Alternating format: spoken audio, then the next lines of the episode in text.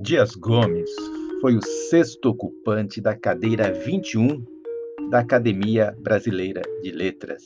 Ele foi eleito em 11 de abril de 1991, ocupando a cadeira sucessória de Adoni, Adonias Filho.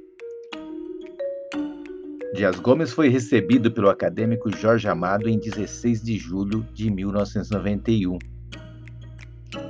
Bem, em 18 de maio de 1999, morria Alfredo de Freitas Dias Gomes, mais conhecido pelo sobrenome Dias Gomes. Dias Gomes, que foi um romancista, um dramaturgo, autor de telenovelas e membro da Academia Brasileira de Letras. Ele também foi muito conhecido por ter sido casado com a também escritora Janete Stocco Emer, famosa como Janete Claire.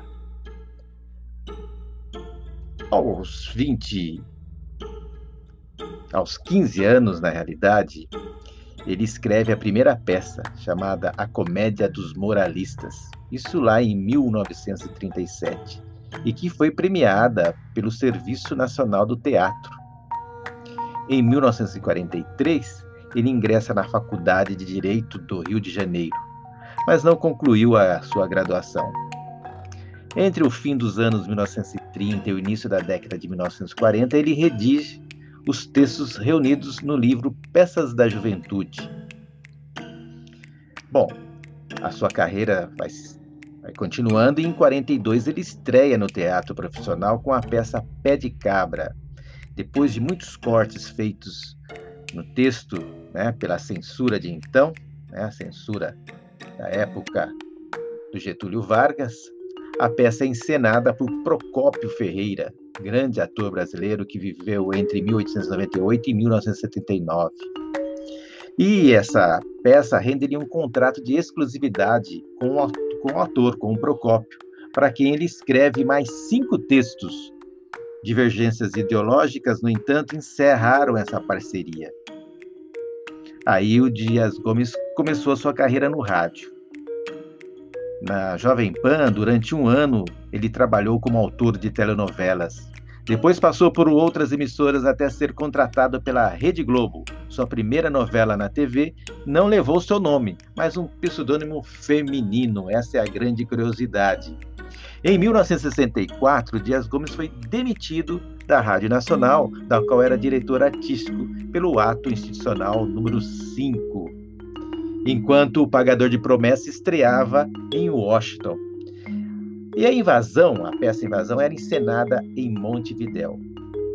A partir de então, Dias Gomes participou de diversas manifestações contra a censura e em defesa da liberdade de expressão. Ele próprio teve várias peças censuradas durante o regime militar.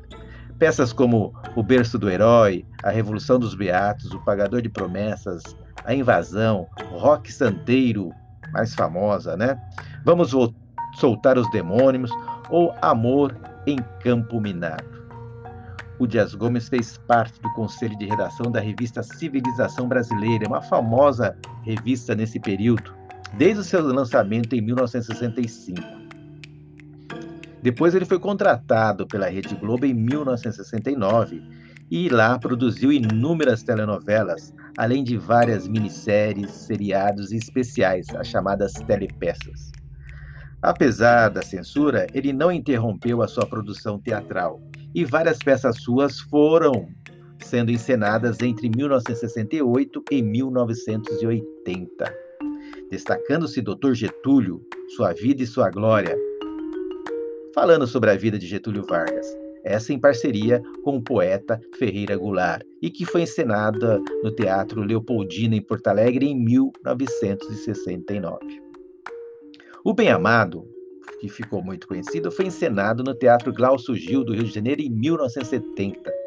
O Santo Inquérito no Teatro Teresa Raquel, lá no Rio de Janeiro, em 1976 e O Rei de Ramos no Teatro João Caetano, em São Paulo, em 1979.